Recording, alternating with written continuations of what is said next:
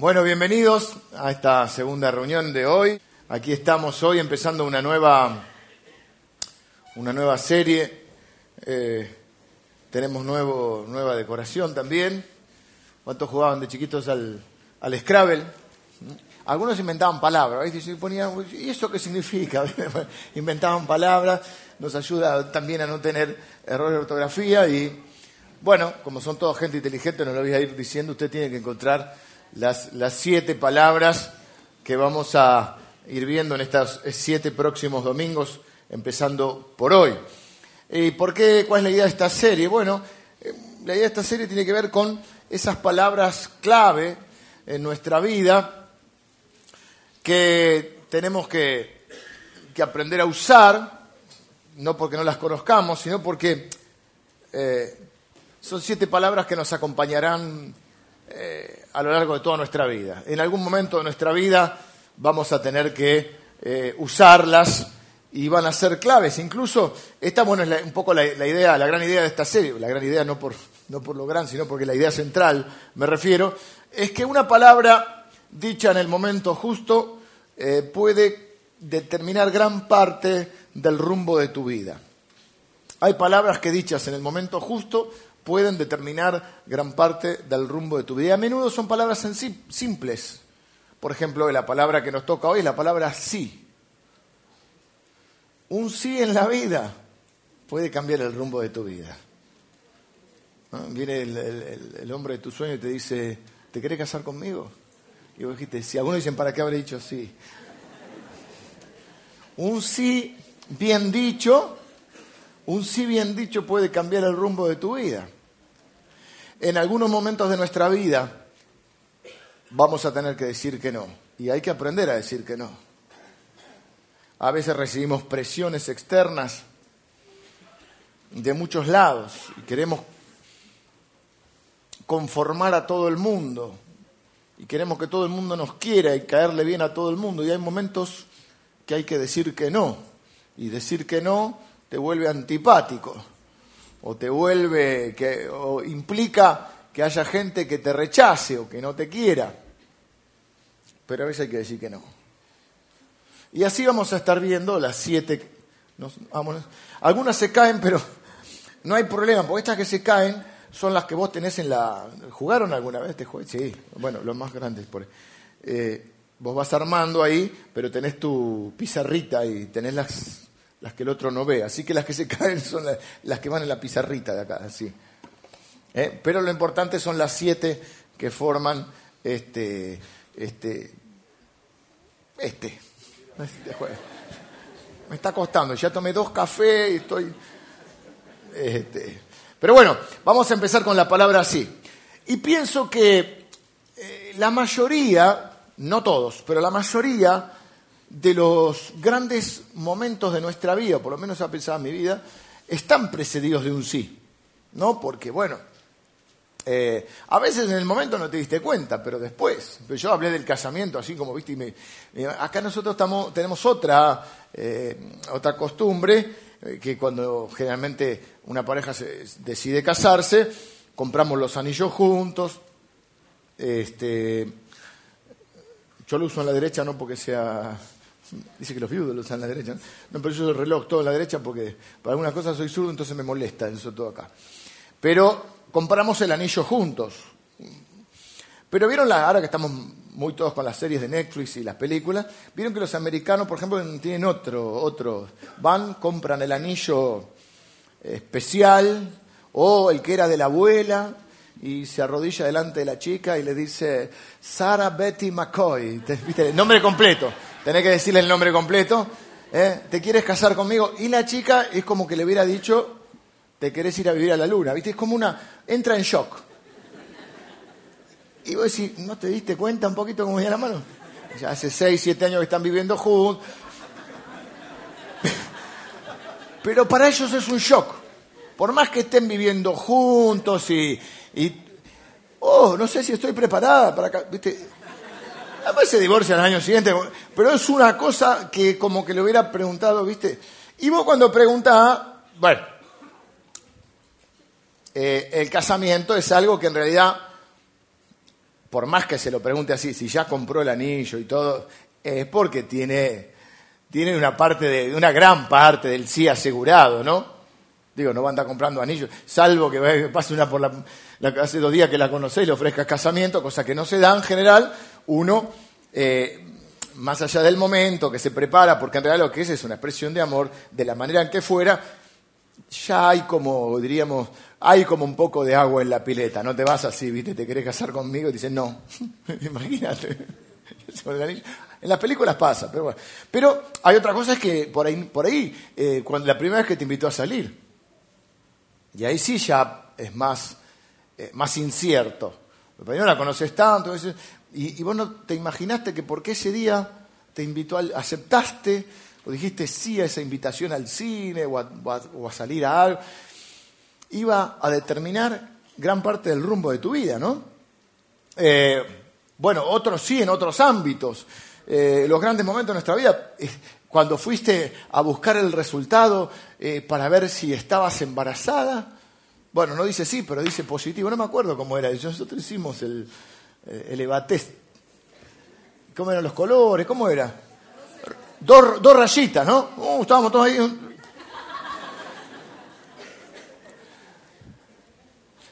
Eh, un positivo, pero es como un sí. O cuando hiciste las entrevistas laborales y te dijeron sí, te aceptaron, o cuando te, aprobaron en un examen. En general, eh, los grandes y lindos momentos de nuestra vida están precedidos por un sí. Eh, pero bueno, hoy vamos a hablar de tres áreas en nuestra vida en las que tenemos que decirle sí a Dios. Pero primero quiero que leamos juntos eh, el libro de Corintios, la segunda carta de Corintios,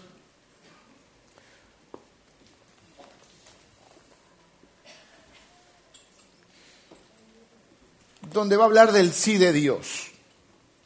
Primero vamos a ver el sí de Dios y vamos a ver el sí o nuestra respuesta a ese sí de Dios. Porque en realidad nuestro sí a Dios no es para obtener un sí de Dios, es en respuesta a un sí de Dios. Parece un trabalengua, pero ya lo vamos a ver.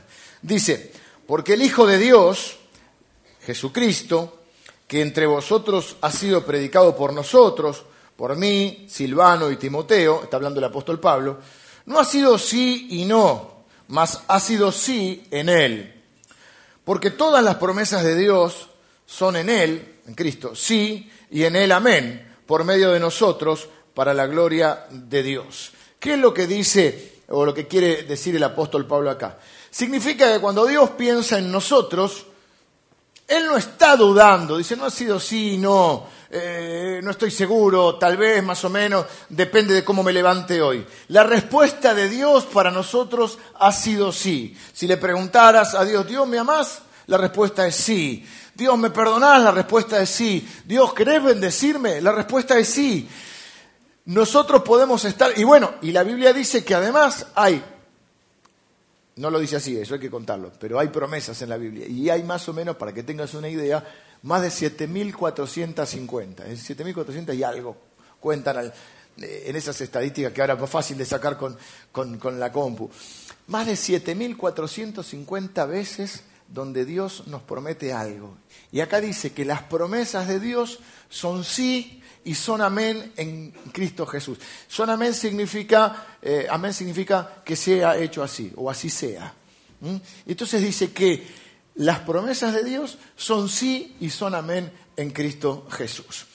Dios promete que nos salvará, que nos perdonará, que nos limpiará de todo pecado, promete estar siempre con nosotros, Dios promete eh, su compañía, que nunca nos va a dejar, que nunca nos va a abandonar, y Dios promete que un día nos resucitará o resucitaremos con Él y viviremos eternamente en su reinado eterno. es una redundancia, pero bueno, me salió así. Así que todo lo que Dios promete encuentra su sí en Jesucristo. Pero aquí está el punto eh, que quiero mencionar hoy. La manera, por la Biblia dice, por ejemplo, eh, el apóstol Pedro dice que Dios nos dio preciosas y grandísimas promesas. Pero la manera de acceder a esas promesas o de recibir esas promesas es diciéndole sí a Dios, es creyéndole a Dios. Los regalos no los podemos merecer. Si los merecemos ya no sería un regalo, sería una recompensa, sería un premio. Pero los regalos hay que recibirlos. Y al recibir eso quiero hablar hoy, del sí que nosotros tenemos que darle a Dios, porque Dios ya ha dicho sí. Quiero ser claro en esto, no es que nosotros le decimos sí a Dios para ganarnos el sí de Dios. Es decir, no es que nosotros le creemos a Dios o tenemos que hacer méritos para que Dios nos ame o para que Dios nos bendiga o para que Dios haga algo por nosotros.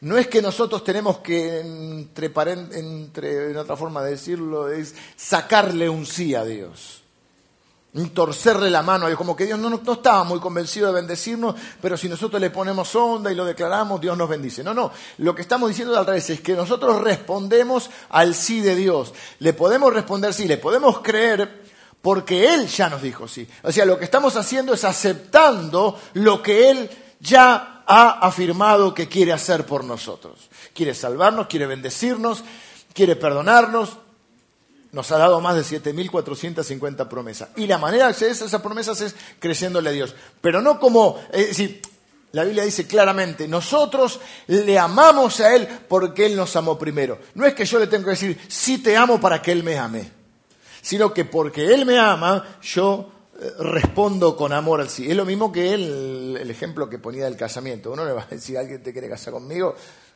Si no lo conoce. En general todo eso que uno prepara, si es que prepara algún tipo de propuesta especial romántica, es, ah, tengo un, chico acá que hizo una, un amigo mío que hizo una, toda una preparación de su pedido de casamiento, ¿no?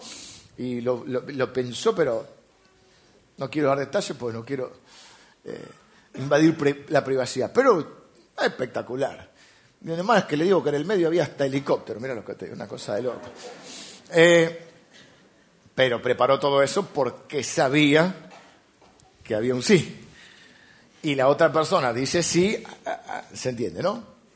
Bueno, ustedes me entienden. La pregunta entonces inicial es, ¿le dijiste que sí a Dios?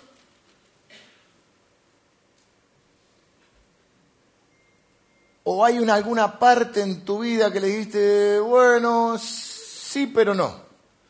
O como se llama, ni. ¿Eh? O tal vez le dijiste, sí, pero en otro momento. Eh, o sí, pero no voy a hacer esto. O sí, pero no voy a dejar de hacer aquello otro. Son sí condicionales. Esto ha sido una lucha siempre para los seres humanos, desde el principio de los tiempos. Allí en, el jardín del Edén, eh, Adán y Eva, viene Dios, le dice, ustedes son libres. Sí los amo, sí los he bendecido, sí he puesto todo, he preparado todo para que sean felices, solo que de este fruto, o del fruto de este árbol, no deben comer. Y ellos dicen, bueno, sí, pero no, sí somos libres, sí podemos ser felices, pero no te vamos a hacer caso en todo, vamos a comer de este árbol. Y luego que comen de ese, ahí es un poco la tragedia humana, y es un poco la tragedia de nosotros, es que le decimos a Dios, sí, pero no voy a obedecerte en todo, sí, pero esto no, o sí, pero aquello mm, no voy a dejar de hacerlo.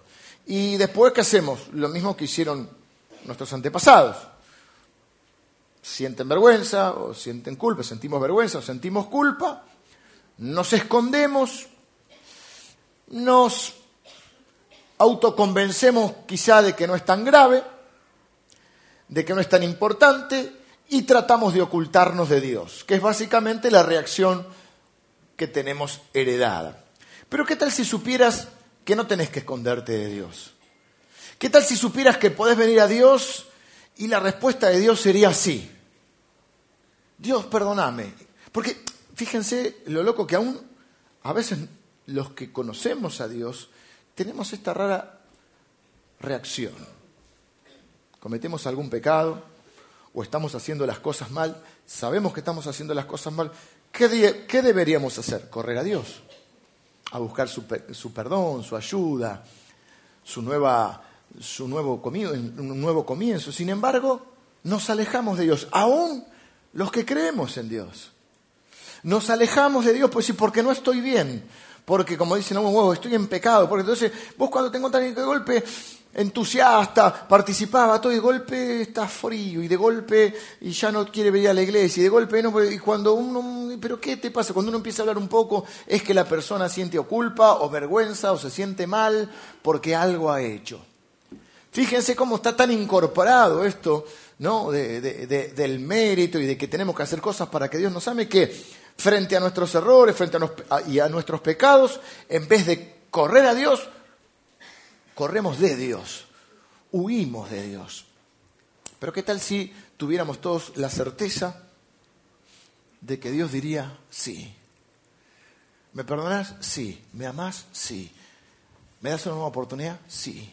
¿Podemos empezar de nuevo? Sí. Correríamos hacia Él, ¿no? Bueno, tres áreas a las cuales vamos a, hablar. Lo que Pablo nos dice es, ustedes saben que la respuesta de Dios es sí. Y que la respuesta de Dios es sí. ¿Cómo yo sé que sí? Bueno, ahora lo vamos a ir viendo en las tres áreas. Pero yo sé que sí. Cristo es el sí de Dios. ¿Me amas Dios? Sí. ¿Cómo sé que Dios me ama? La Biblia dice, nosotros sabemos que Dios nos ama porque nos dio a su Hijo. Dios muestra su amor para con nosotros en que siendo nosotros pecadores, Cristo murió por nosotros. De tal manera nos amó Dios, o amó Dios al mundo, pero el mundo son... Hay tres conceptos de mundo. Puede ser la creación, puede ser el sistema de valores de, este, de esta sociedad, o puede ser las personas. En este caso, porque usted va a decir que dice no ames al mundo, y después dice que Dios amó al mundo. Bueno, no ames el sistema de valores de este mundo, pero cuando dice que Dios amó al mundo, quiere decir que nos amó a nosotros, a vos, a vos, a vos, a vos y a mí. De tal manera nos amó Dios que dio a su Hijo. Es el sí de Dios, sí te amo. La primera área en que le tenemos que decir sí a Dios es decir sí a quien dice Dios que somos, o a quien Dios dice que somos. Vivimos en un mundo donde permanentemente eh, estamos siendo clasificados o etiquetados. Podemos ser etiquetados, por ejemplo, bueno, hay una serie que vino a mi mente cuando, cuando, que cuando estaba preparando la, enseñanza, que eh, nosotros estudiamos el libro completo de Efesios. Eh, yo voy a hacer referencia nueva. Ahí en SoundCloud seguro está porque ya están cargadas todas las series. Está el libro de Efesios que justamente se llama Identidad. Porque al fin y al cabo, esto es lo primero que quiero marcar hoy. Decir sí a la identidad que Dios me da. Sí a quien Dios dice que soy. Porque todo el mundo está opinando acerca de quién es uno. Todo el tiempo nos están poniendo etiquetas. Puede ser por tu aspecto físico. Ahí viene la flaca, ahí viene el petizo, ahí viene el pelado, ahí viene el gordo. Cada uno sabe más o menos ¿eh? cómo lo llamaban en la escuela, que en general eh, era donde uno empezaba a adquirir ese sobrenombre, ¿no? El cabezón, el, petit, bueno, cada uno tenía. También puede ser por lo que hiciste, ya cuando sos un poquito más grande digamos, por tu historial.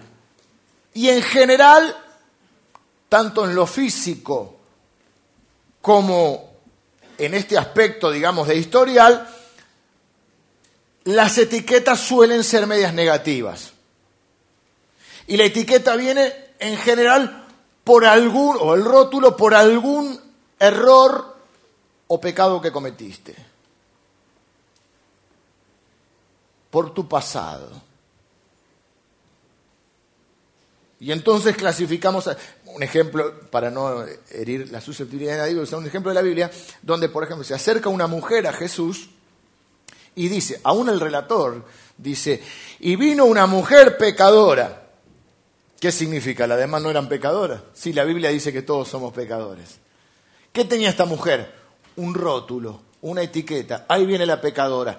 Jesús fue acusado de ser un falso Mesías, de no ser quien él dijo que era, porque decían los religiosos de la época, si él fuera realmente el Hijo de Dios, él sabría que esta gente es pecadora. ¿Cuál fue la acusación? Jesús come y bebe con pecadores. Es decir, que había una etiqueta. Estos son los pecadores, también eh, incluía fundamentalmente a los publicanos y a las prostitutas, el resto no somos pecadores.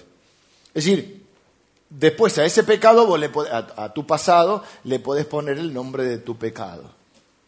Yo soy el que, tal, el que robó, el que mintió, el que engañó, y ahí hay una etiqueta por lo que hiciste. También hay una etiqueta por lo que lográs, por eso buscamos todo el tiempo afirmar nuestra identidad teniendo logros. De alguna manera creemos que nos van a querer más si logramos cosas en la vida, para que ya que nos van a poner un rótulo o una etiqueta, que sea una, una etiqueta positiva o exitosa. Y también puede ser por lo que tenés. Por eso a veces nos esforzamos en, tener más incluso de lo que podemos, porque es una manera de que nosotros creemos en esos raros procedimientos mentales que tenemos los seres humanos, que si tenemos más cosas nos van a querer más. Cuando a veces es distinto, a veces por tener cosas te pueden tener envidia y te pueden criticar. Sin embargo, nosotros creemos que si tenemos, por ejemplo, un mejor auto, estamos mejor vestidos o, tenemos, eh, es como que nos van a aceptar más. Quizá no sea que nos van a querer más, quizá significa que nos van a respetar más o a valorar más. A tal punto está hecho esto que, eh, con respecto, por ejemplo, a nuestros logros o a nuestra performance, digamos, que cuando vos te presentás con alguien y la, la persona quiere saber a qué te dedicas, te dice, ¿y vos qué sos? ¿No? ¿Vos qué sos? Te estás preguntando a qué te dedicas, de qué trabajás. Pero la pregunta es, ¿vos qué sos? No vos qué haces. ¿Cómo sacarnos esas etiquetas, dejando que tu creador, ya que te hizo, te diga quién sos en realidad. Porque el problema con todas estas etiquetas que yo mencioné, lo que tengo, lo que logré, lo que hice en el pasado, lo que otros hicieron conmigo, porque también eso es, un rótulo, el rótulo de víctima, mi aspecto, todo eso puede cambiar. Todo eso puede cambiar, lo puedes tener y aún un montón de esas cosas las podés perder. Pero ¿qué tal si te levantaras cada mañana de esta semana y te recordaras a vos mismo quién dice Dios que sos? Y dejaras de lado todas las etiquetas que la gente te quiere poner. Pues yo te propongo, mira, hoy te doy día libre, porque es domingo, no se trabaja. Lunes, martes, miércoles, jueves, viernes y sábado. Son seis días. Tenés, puedes leer un capítulo por día del libro de Efesios. Digo el libro de Efesios porque son seis capítulos y porque es un libro que habla mucho acerca de la identidad. De hecho, la serie que, que enseñamos en la iglesia, que fue, son más de seis predicaciones, están también, pero ahí ya tenés que hacer doble, doble trabajo, horas extras, porque si querés escuchar las prédicas son más de seis. Pero con esto me conformo. Con que te leas un capítulo por día del libro de Efesios, que está en el Nuevo Testamento. Y que si no tenés Biblia, tenemos alguna Biblia para regalar. Y que después te podemos decir dónde está. Y que si te gusta en el celular, yo todavía soy de la libretita y la virome y, los papelitos que pego en la Biblia. Y, antes predicaba con los papelitos pegados, pero ahora no veo, por eso escribo en la com. Pues es un beneficio, ¿ves? Porque hay, hay que encontrarle la vuelta. En realidad no le encuentro absolutamente ningún beneficio en envejecer, ninguno. Mentira, la experiencia, nada, ninguno. Es, para conformarnos, nada más. Pero eh, si se quiere que haya un beneficio es que como ahora no veo, ahora tengo que escribir en la computadora y el beneficio es que me tengo un, tengo archivo, un montón de archivos que antes tenía dos valijas así y en la Biblia llena pegada papelitos y cosas y ahora hago así y no puedo ni, ni ver. Eh, ¿Por qué digo esto? Con papel y lápiz o con celular y, pulgares, escribas todas las cosas que Dios dice que sos. Porque acá algunos dicen, no, a mí no me importa, alguno puede decir, a mí no me importa eh, lo que los demás digan. Es más, cuando somos más jóvenes es cuando más lo decimos y sin embargo es al revés, porque cuando somos más jóvenes es cuando más nos importa. Mentira que no nos importa, todo nos importa. lo que otros digan de nosotros. El punto es que va a pesar más en tu balanza emocional. Si lo que la gente dice que sos, si lo que vos mismo crees que, que sos, o lo que Dios dice que sos. Te tiro algunos ejemplos de Efesios y bueno, voy a tirar de algún otro lado. Pero por ejemplo, Efesios dice en el capítulo 1, dice que sos su hijo, que sos elegido antes de la fundación del mundo, que sos bendecido con toda bendición espiritual que sos una nueva persona creado en justicia y santidad, o sea que puedes ser justo y santo.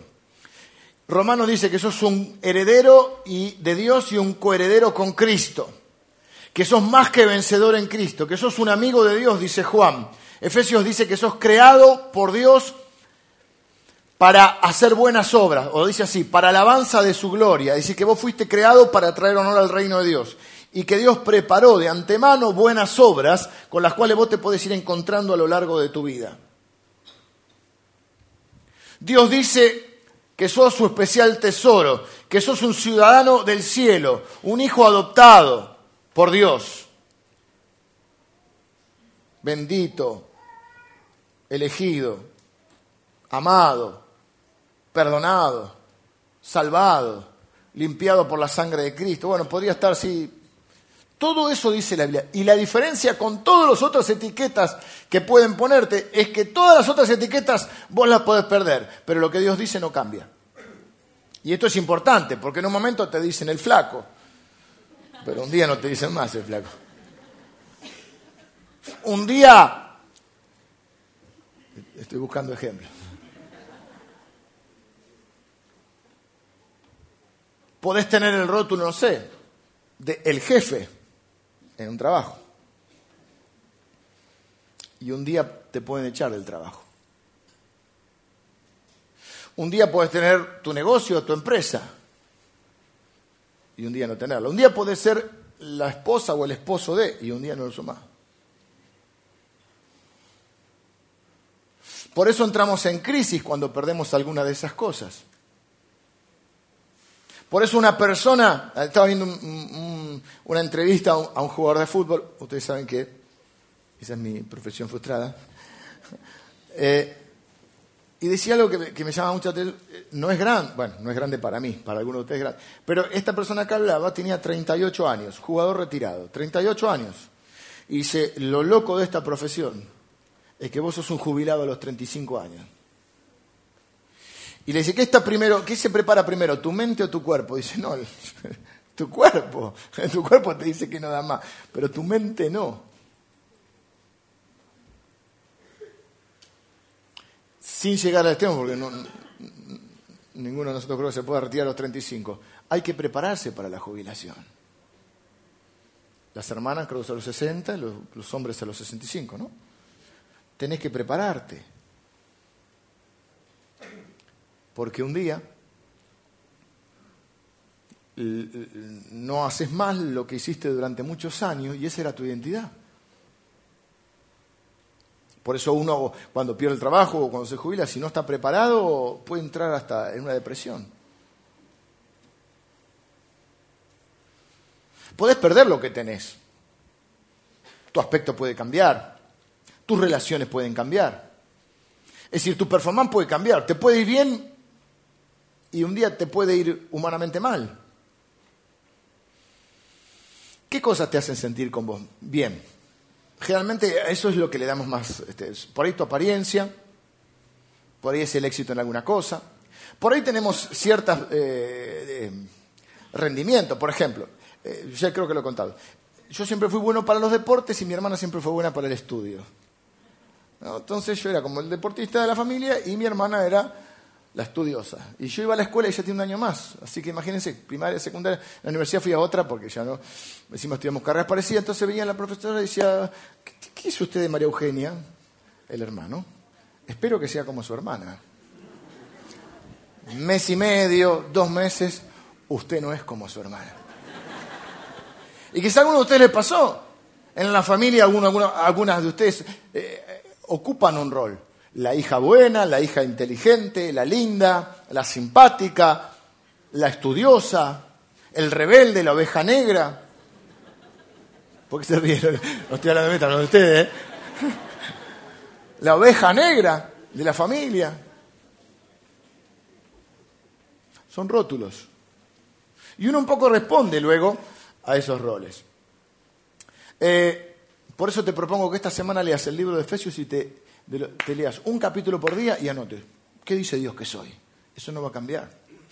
Eh, el segundo sí que tenemos que decirle a Dios es decir sí a lo que Dios dice que tenemos que hacer. Me traje un, libro, voy a empezar a sugerir algunos libros que son buenos. Este es un libro muy antiguo, desde devocionales, pero es, un clásico ya a esta altura. Eh, es de un hombre que se llamó Oswald Chambers. El libro está traducido como En pos de lo supremo. estaba leyendo interesante que es la única... Eh, el libro fue eh, publicado en 1935, pero es el único libro que en realidad escribió Oswald Chambers. Porque hay muchos escritos de Oswald Chambers, quiero que luego lo que, el reloj que fue es que su mujer fue recopilando escritos, enseñanzas y prédicas de él. Le di la idea a mi mujer para no tener de escribir. y publicó muchas cosas. Pero esto es lo que publicó, es un libro de devocionales. El 30 de mayo tiene un devocional que se llama Sí, pero. Y dice, supongamos que Dios te mandase a hacer algo que significara un gran reto a tu sentido común enfrentándose a él. Es decir, algo que enfrenta tu sentido común. ¿Qué harías? ¿Retroceder? Si físicamente te habitúas a un movimiento reflejo del cuerpo, en respuesta a una situación concreta, repetirás el movimiento tantas veces como se produzca tal situación, hasta que por una firme decisión de tu voluntad rompas el hábito. Es decir, si tu cuerpo vos lo acostumbras a reaccionar de una manera frente a un estímulo externo, va a responder en general de esa manera, hasta que voluntariamente rompas ese hábito. Y dice, en el lo mismo sucede espiritualmente. Una y otra vez Llegarás delante de lo que Jesús quiere, pero cada vez retrocederás en el momento de la prueba hasta que decidas abandonarte a Dios en una entrega incondicional. Sin embargo, solemos decir sí, pero. Sí, pero supongamos que obedezco eh, en tal cuestión.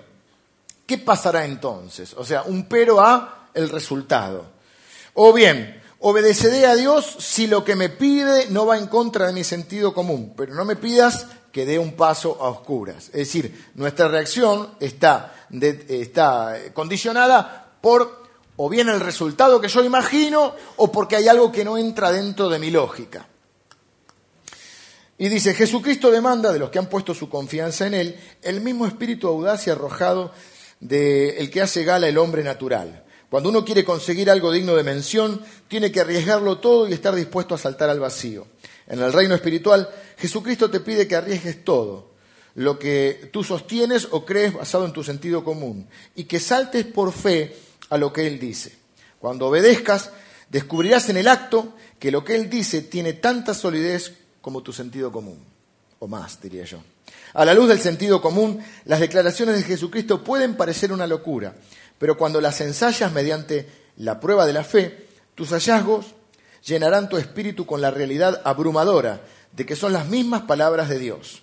Confía plenamente en Dios y cuando Él muestre una nueva oportunidad de aventura ofreciéndotela, asegúrate de aprovecharla. En las crisis actuamos como paganos, es decir, como gente que no tiene fe. En las crisis actuamos como paganos. Solo uno de cada cien mil es suficientemente osado para depositar su fe en el carácter de Dios. Lo segundo, entonces, a lo cual debemos decirle sí, es a lo que Dios quiere o dice que tenemos que hacer. Déjame hacerte esta pregunta. ¿Hay áreas en tu vida en las que Dios esté o en las que Dios esté esperando a que digas sí? Sin peros, sin condiciones, sin condicionamientos. ¿eh? Bueno, Dios, sí, voy a obedecerte si haces tal cosa. Eh, o voy a dejar esto si eh, vos me respondes esta otra cosa. O pueden ser condiciones o pueden ser excusas. No, no, no. Dios, yo te digo que sí, pero por ahora, por el momento no puedo porque tengo esta situación. Entonces, cuando resuelva esto, eh, entonces por ahí sí. O cuando sea otro tiempo, porque ahora no es el tiempo, ¿viste? Entonces, a veces eh, hacemos estos sí condicionales. Pero hay áreas en nuestra vida, o en tu vida también, en las cuales vos sabés lo que Dios quiere que hagas, pero todavía no le dijiste que sí?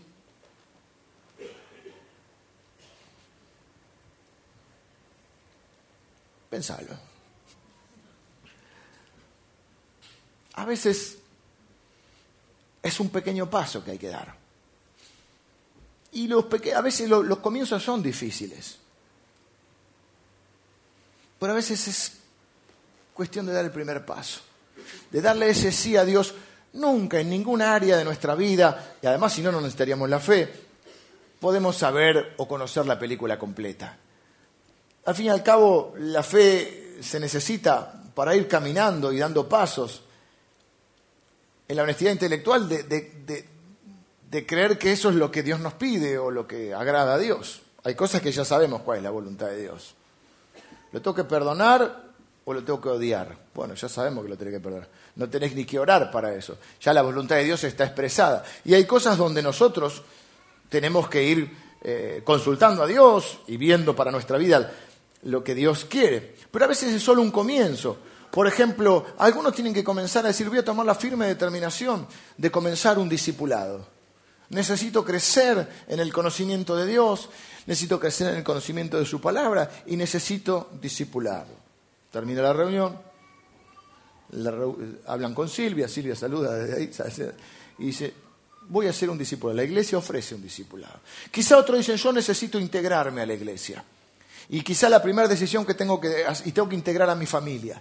Y el paso que tengo que dar es el decirle sí a Dios, porque la Biblia dice que voluntad de Dios es que nos congreguemos, es comenzar a congregarme asiduamente.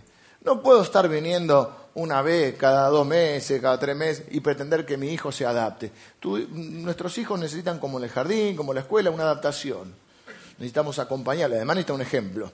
Nuestros hijos eh, más que lo que oyen es lo que ven. Eh, congregarnos no es solamente asistir el día domingo a una reunión, es formar parte de una comunidad. Y quizá el paso sea, yo voy a integrarme en alguna de las posibilidades que la iglesia ofrece. Tenemos grupos por afinidad, tenemos grupos por profesiones, tenemos grupos por, por edad, tenemos grupos por, por, hasta por hobbies, por gustos, ¿no? Este, el otro día me regalaron un budincito, una, una hermana que, lo aprendió a hacer acá en el grupo de, de repostería. Y hay grupos de, de, los más variados. Hay grupos de, de matrimonio, de jóvenes, de eh, adultos mayores, de niños. quizá la decisión es decir, me voy a integrar ahí. Quizá la decisión es decir, no, yo tengo que conocer, tengo que estudiar la Biblia, soy un burro. Dios usa los burros, pero los capacita. Entonces me voy a anotar en el Instituto de Teología, o eh, eh, el, otro día estaba hablando con una persona de mi familia que, que eh, está pastoreando en otro país y me decía, yo necesito capacitarme en el área de familia, de consejería familiar. ¿no? Y entonces también está la escuela de orientador familiar o quiero capacitarme en algún tipo de, cosa. Quizá algunos de ustedes dicen, yo tengo que retomar la escuela. Dejé la escuela, dejé la primaria, dejé la secundaria y tengo que, retomar. Tengo que aprender otro idioma. Algunos de ustedes dicen, no, yo tengo que empezar a cuidar mi salud y mi cuerpo y tengo que empezar a hacer ejercicio. Algunos de ustedes tienen que decidir y dar el primer paso y tienen que ir al médico. Porque no se va a resolver eh, negando la realidad. Y algunos no van al médico porque tienen miedo que el médico le diga algo. Nos da un poquito de, de cosa ir al médico, pero algunos tienen que ir al médico. Algunos tienen que... Algunos tienen que empezar a trabajar. Joven argentino. Ya con 35 años deberías considerar no vivir de la jubilación de tu madre. Algunos tienen que empezar a no solo ir a la escuela, sino a estudiar. estudiar ¿Qué estudias? No, vos vas a la escuela, vos no estudiás. Algunos tienen que comenzar a decir, bueno, la verdad que la iglesia, esto, la que fuera, me ha bendecido y, yo me siento bendecido, pero yo también quiero bendecir a, a la iglesia y voy, quiero servir en algo. Otros tienen que empezar a decir, bueno, yo tengo que empezar a ordenar mis finanzas. Porque la prosperidad no es solo cómo entra el dinero, sino cómo sale. Y tengo que destinar, aunque sea un pequeño ahorro. Y tengo que empezar a ser más generoso. Porque me di cuenta que soy un miserable o un tacaño. No hay problema. Puede ser que uno, cada uno lucha, dijimos, con diferentes cosas. Y a veces pensamos, bueno, pero un pasito, ¿qué va a ser? Si voy a ahorrar un poquito. Acuérdense lo que dijo el astronauta, un pequeño paso para el hombre, un gran paso para la humanidad. Y, Zacarías, un libro del Antiguo Testamento, dice que no hay que menospreciar los pequeños comienzos porque el Señor se alegra de ese esfuerzo. Dice que lo ve con los siete ojos del Señor. Cuando habla así es como que habla de la mirada perfecta de Dios. Pregunta, ¿qué cosas tenés que empezar a hacer? No hablemos de lo que tenés que dejar de hacer porque hay otra palabra para eso que vamos a ver otro día. ¿Qué áreas de tu vida sentís que Dios está demandando una acción y estás remolón? Yo me anoté un par, pero no te voy a decir porque no ando en chisme, son mías. Tercero, decir sí al regalo que Dios te quiere dar. Te voy a leer tres versículos, nada más. Le vamos a llamar el camino de Romanos. El camino de Romanos, que es el camino de, del Señor y es el, el que nos explica este, un poco nuestra condición y lo que Dios ha hecho para resolver ese tema. Tres versículos nada más te leo. Romanos 3:23 dice, por cuanto todos pecaron, están destituidos de la gloria de Dios. Como todos pecamos, lo que dice ahí es que todos somos pecadores y que estamos excluidos de la presencia de Dios. Segundo versículo es parecido. Dijimos 3.23, ahora es 6.23. Estos tres se los pueden acordar de memoria, por ejemplo. Entonces alguien te pregunta, ¿y ustedes qué creen de la salvación? Momentito. Romanos 3.23. Por cuanto todos pecaron, están destituidos de la gloria de Dios. Segundo, quiero decirte, Romanos 6.23. Porque la paga del pecado es muerte o la consecuencia. Pero la dádiva, que significa el regalo, pero el regalo de Dios es vida eterna en Cristo Jesús, Señor nuestro. Ahí tenés el segundo versículo. Entonces, primero, todos somos pecadores. Todos estamos excluidos del acceso a Dios. La consecuencia, ¿por qué? Porque somos pecadores. Y la consecuencia de ese pecado es la muerte eterna. Pero, hay un pero, este es un pero bueno.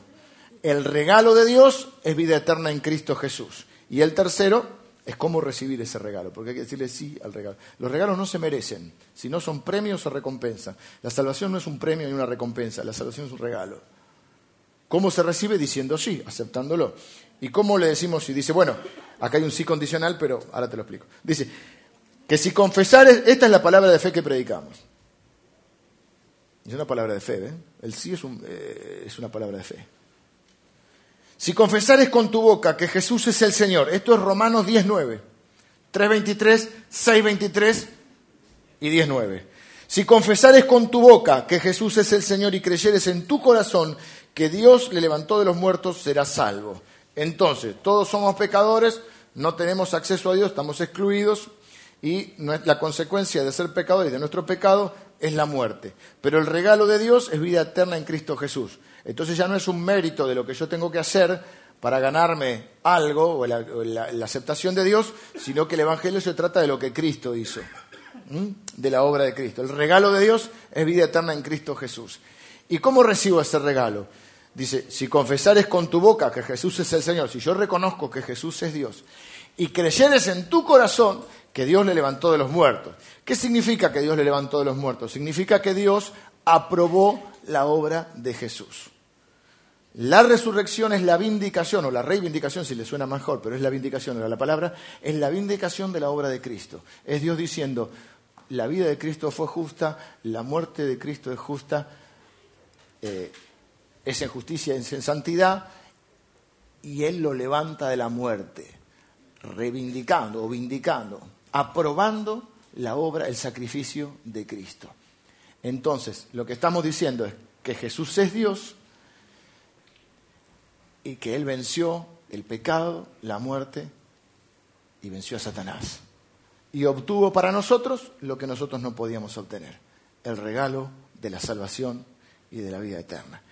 El primer sí es a creer lo que Dios dice que soy, porque eso es lo que cuenta. Él es mi creador, Él me hizo, Él sabe quién soy. El segundo sí es hacer lo que sí tengo que hacer. No para ganarme el amor de Dios, sino que es el resultado de su amor en mí. Porque Dios me ama, porque me siento amado, porque no tengo que andar impresionando a nadie, porque yo ya sé quién soy. El resultado de lo que soy va a determinar lo que haga. ¿Y qué quiero hacer? Quiero obedecer a Dios. Quiero traer honor porque para eso fui creado. Dios ya quiero encontrarme con las buenas obras que Él ya preparó de antemano para mí. Y el tercer sí, que en realidad es el primero, y que para muchos de ustedes hoy es el gran día. ¿Saben por qué? Porque este es el sí más importante en la vida de un ser humano. Este sí que determina tu futuro. Decirle sí a Dios para recibir el regalo de la salvación, para reconocer a Jesucristo como Dios, como Señor, como Mesías, como Cristo, como Rey, como Salvador. Ese sí determina de hoy en adelante el resto de tu vida, terrenal y eterna. La Biblia dice que después de la muerte, voy a decir algo que es un eufemismo, ¿no? Todos un día vamos a dejar esta vida, que significa que todos nos vamos a morir. Pero no solo eso, todos vamos a estar delante de Dios. Todos. Y la Biblia dice que hay dos destinos finales para los seres humanos. Si vienen los músicos, me acompañan. Hay dos destinos finales para los seres humanos. La muerte eterna, que es estar sin Dios, o la vida eterna con Dios en el nuevo mundo que Él eh, establecerá definitivamente. La gente tiene diferentes opiniones de cómo acceder a esa eternidad, lo que algunos llaman cielo. ¿Cuál es tu plan? Bueno, ser un buen vecino, ser un, buen padre. Algunos pueden creer en la reencarnación. Otros no tienen la menor idea, no se lo pudieron pensar. Pero en base a lo que nosotros predicamos, que es lo, esta es la palabra de fe que predicamos, nosotros predicamos lo que creemos que la Biblia enseña. En los tres versículos finales que te leí, Romanos 3.23, 6.23 y 10.9, dice que hay un camino ahí. Ahí establecimos un camino. Y lo primero que decía es que no hay ninguno que pueda decir soy buen padre, soy buen vecino, soy buena persona. Que las obras de ninguno son suficientes y que todos estamos excluidos de la gloria de Dios. Por eso necesitamos un Salvador, si no, ¿para qué hubiera venido Cristo? Si era cuestión de portarse más o menos bien. Entonces, ahí está claro el camino. Ninguno de nosotros puede. Entonces, si vos estuvieras delante a las puertas del cielo, la canción, y no sé por qué lo pusieron a Pedro ahí, será por eso que le dieron la llave, ¿viste? Siempre está Pedro de, como una especie de patobica al cielo.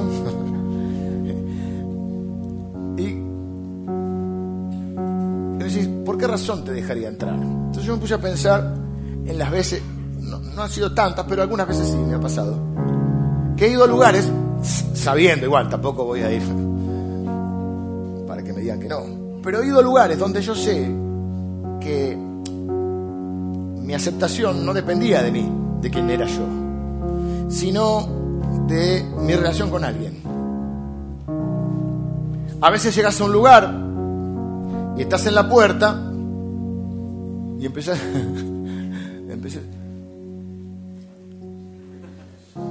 eh, a llamar a alguien que está dentro y al de adentro dice, sí, mirá si dice no te conozco. La Biblia dice que algunos van a decir, Señor, Señor, y dice, no, te conozco, nunca os conocí. Oh.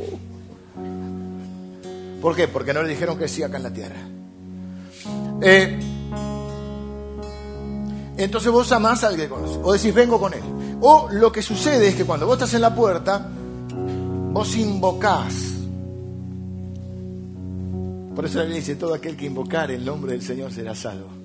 Vos invocás, si yo vengo o de parte de, o vengo acompañado de, o vengo a acompañar a Él, o yo soy amigo de. Entonces, ese es mi plan, que no es muy original, pero saqué de la Biblia, ese es mi plan para cuando esté ahí. Lo primero que hay que hacer es arrodillarse, porque uno está delante de Dios, hay que arrodillar. Y lo segundo es decir, yo vengo con Él. Yo vengo con Jesús. Porque si saco mi currículum, mi historial, mi aspecto, mi performance, mis buenas obras, mis logros, no me van a dejar entrar. Pero si yo vengo con Él, yo voy a entrar.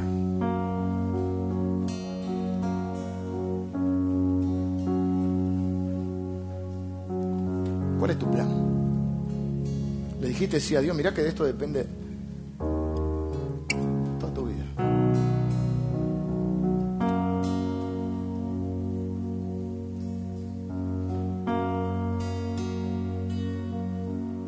Dice la Biblia que Dios le dijo a Jesús le dijo a estaba siendo crucificado y había uno al lado de él que no tenía ni muy buena performance, ni muy buen currículum, ni muy buen aspecto, ni grandes logros. Estaba siendo crucificado porque era un criminal. Y lo reconoció a Jesús como el Señor. Y Jesús le dijo, hoy estarás conmigo en el paraíso. Y yo pensaba en este hombre que tenía una etiqueta, porque de hecho no sabemos el nombre. ¿Cómo lo conocemos? El ladrón de la cruz, o el ladrón en la cruz. O sea, la etiqueta de él era, este es ladrón, este es criminal. Y yo me imaginé Jesús entrando al cielo, ¿no? Y pensaba, está llegando Jesús, resucitado. Este ya es un poco Netflix, pero bueno. Está llegando Jesús todos los ángeles se preparan para recibirlo, todo el cielo preparado. Supongo que habrá trompeta, siempre viste que va a sonar la trompeta, así que andan todos la trompeta, tipo, las, las películas épicas, ¿no? Todo preparado para recibir a Jesús. Y mira uno y dice, ahí viene, viene, viene, para, para, no viene solo, viene con otro. Jesús inaugurando el reino. Y viene con uno medio mal trazadito. Che, este lo tengo visto. ¿Dónde lo viste? No, este que estaba al lado de la cruz. Y Jesús llegando con él. Yo creo que Jesús le podría decir a los muchachos, no se sorprendan, vayan acostumbrándose, porque esta es la clase de gente que va a venir. Los que se reconozcan pecadores y necesitados de la gracia de Dios. Cuando uno dice sí, uno está reconociendo, sí soy un pecador, sí mis obras y mis méritos no son suficientes, ni mi currículum, ni mi historia, ni nada de eso. Sí necesito un Salvador, sí estoy arrepentido de mi pecado, sí necesito un Salvador, sí creo que Jesús es ese Salvador, sí recibo el perdón y el regalo de la salvación. ¿Estás seguro? ¿Estás seguro de, tu eternidad? ¿Por qué no oramos ahora? Les invito a todos a que puedan cerrar sus ojos, que podamos orar. Y déjame que te acompañe en esta oración. El primer sí que vamos a dar hoy es el sí, el último que, que vimos, el sí al regalo de Dios. Dios quiere regalarte su salvación quiere regalarte una vida eterna después de esta tierra, donde dice la Biblia que no habrá llanto, ni dolor, ni sufrimiento, donde vivimos eternamente con Él. Quiere asegurar tu futuro eterno. Si confesares con tu boca que Jesús es el Señor y creyeres que Dios le levantó de los muertos, será salvo. Porque todo aquel que invocare el nombre del Señor será salvo. Entonces vamos a orar hoy. Vamos a invocar el nombre de Jesús. Vamos a decirle, Señor, yo te pido perdón por mis pecados, yo me reconozco pecador. Yo te pido perdón por mis pecados, yo me arrepiento de mis pecados y te pido perdón, te pido que me limpies.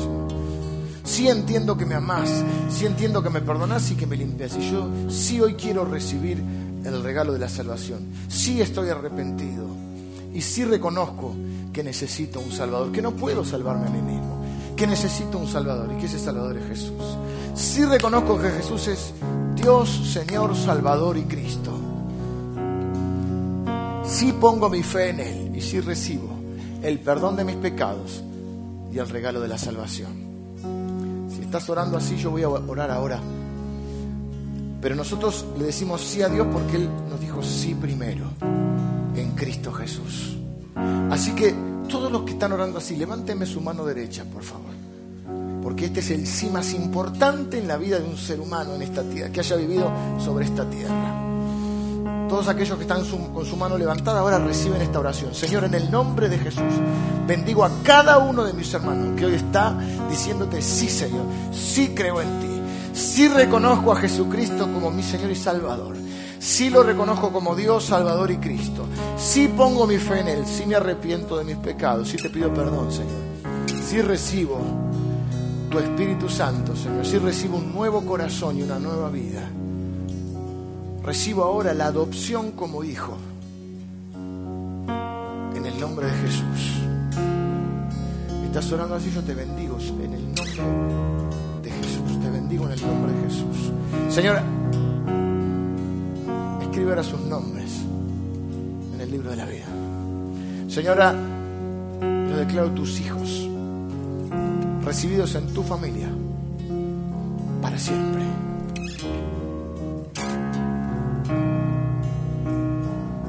Señor, que esta bendición pueda extenderse a sus familias. Y que sus familias, sus amigos, sus seres queridos puedan conocerte también un día, Señor. Yo los bendigo ahora en el nombre de Jesús. Amén. Antes de terminar, denme unos minutos más. Porque la Biblia hemos leído que no solo Dios nos dio a Jesucristo, que es lo esencial, sino también que en Cristo todas las promesas de Dios son sí y son amén. Y hay promesas de Dios para cada o para las diversas situaciones de nuestra vida. Hay promesas de provisión, hay promesas de cuidado, hay promesas de salud, hay promesas de restauración, hay promesas que traen esperanza a nuestra vida, hay promesas de seguridad, hay promesas de cuidado, no sé si lo dije. Hay promesas de protección. Hay promesas de acompañamiento de su presencia. Hay promesas para las diferentes circunstancias que vamos a vivir en nuestra vida. Imagínense que hay más de 7.400 promesas. Quizá algunos de ustedes ya estén ahora recordando alguna promesa pertinente a la situación que están viviendo. Quizá no la sepan. Le vamos a pedir a Dios que afirme sus corazones. Pueden pedir ayuda también, si ustedes no conocen algunas, algunas por ahí menciono yo mientras solo ahora. Pero busquen en su Biblia en esta semana, pidan ayuda a alguien si no, no lo saben no conocen la palabra, para encontrar una promesa pertinente a lo que están viviendo y se aferren a la palabra de Dios. Y digan, sí creo las promesas de Dios, porque Dios dijo que son sí y son amén en Cristo Jesús. Dios sí me ama, Dios sí quiere bendecirme, Dios sí quiere cuidar de mí, Dios tiene promesas para mi vida. Y usted va a creer esa palabra. el creer es decirle sí a Dios. O el sí es creer. Y se van a aferrar a la palabra de Dios. Y entre las promesas de Dios hay una promesa que dice que nadie que cree en Él será avergonzado jamás. Nadie va a ser defraudado por Él. No quiere decir que alguien no te haga pasar vergüenza, pero que Dios no te va a dejar en vergüenza. Dios no te va a defraudar. Dios no te va a dejar en falta. Así que yo voy a orar ahora. Les invito a que la iglesia ore conmigo y cierren sus ojos. Y vamos a orar por algunas cosas. Por ejemplo, vamos a orar por aquellas personas que necesitan salud, que no están bien de salud física en este caso salud física. Así que les voy a, les voy a pedir a aquellos que, que están necesitando salud que levanten su mano derecha. Señor, estamos orando porque te decimos sí a tu palabra. Sí creemos tu palabra, Señor. Sí creemos en tu misericordia, tu amor y tu cuidado hacia nosotros. Señor, tu palabra dice que en la cruz no solo te llevaste nuestros pecados o cargaste con nuestros pecados y nuestras corrupciones, sino que también cargaste con nuestras enfermedades. Por eso, Señor, en el nombre de Jesús, te decimos sí, Señor. Sí creemos que tú puedes sanar a cada uno de mis hermanos en este lugar. Señor, que tu palabra es verdad. Señor, que esta palabra se haga efectiva ahora en la vida de aquellos que la están creyendo, aquellos que están diciendo, sí Señor, sí creo en ti, sí mi esperanza está puesta en ti, sí mi fe está puesta en ti, mi confianza está puesta en ti. Señor, tú viniste a sanar a los enfermos y el espíritu que estuvo en ti, estuvo sobre ti, es el mismo espíritu que está hoy entre nosotros, Señor. Tu palabra dice que el poder que te levantó de los muertos es el poder que opera aquí en la iglesia de Cristo, Señor. Ahora en el nombre de Jesús, Señor, te pido que sanes a los enfermos de este lugar. Señor, conforme a tu misericordia, a tu amor y a tu poder. Padre, hay promesas de salud en tu palabra para nosotros. Y yo te pido, Señor, en el nombre de Jesús.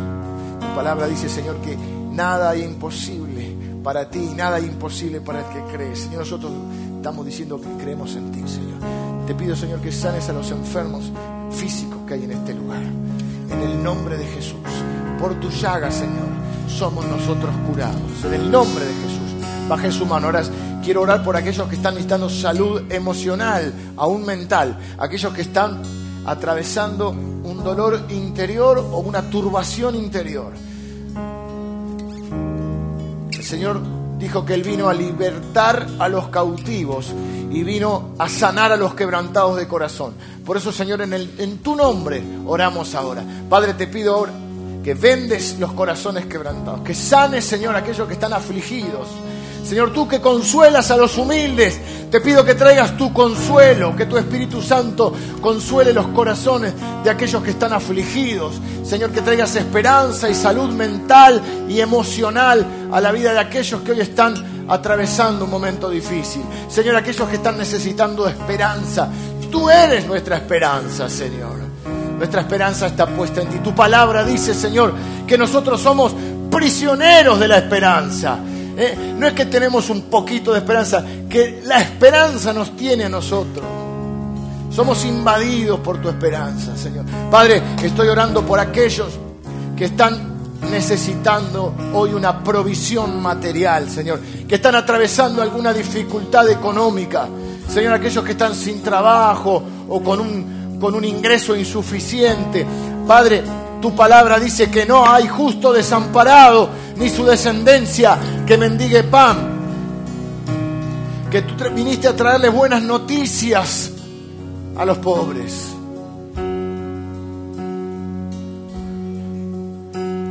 Que tú proveerás, Señor, para cada uno de tus hijos como un padre provee.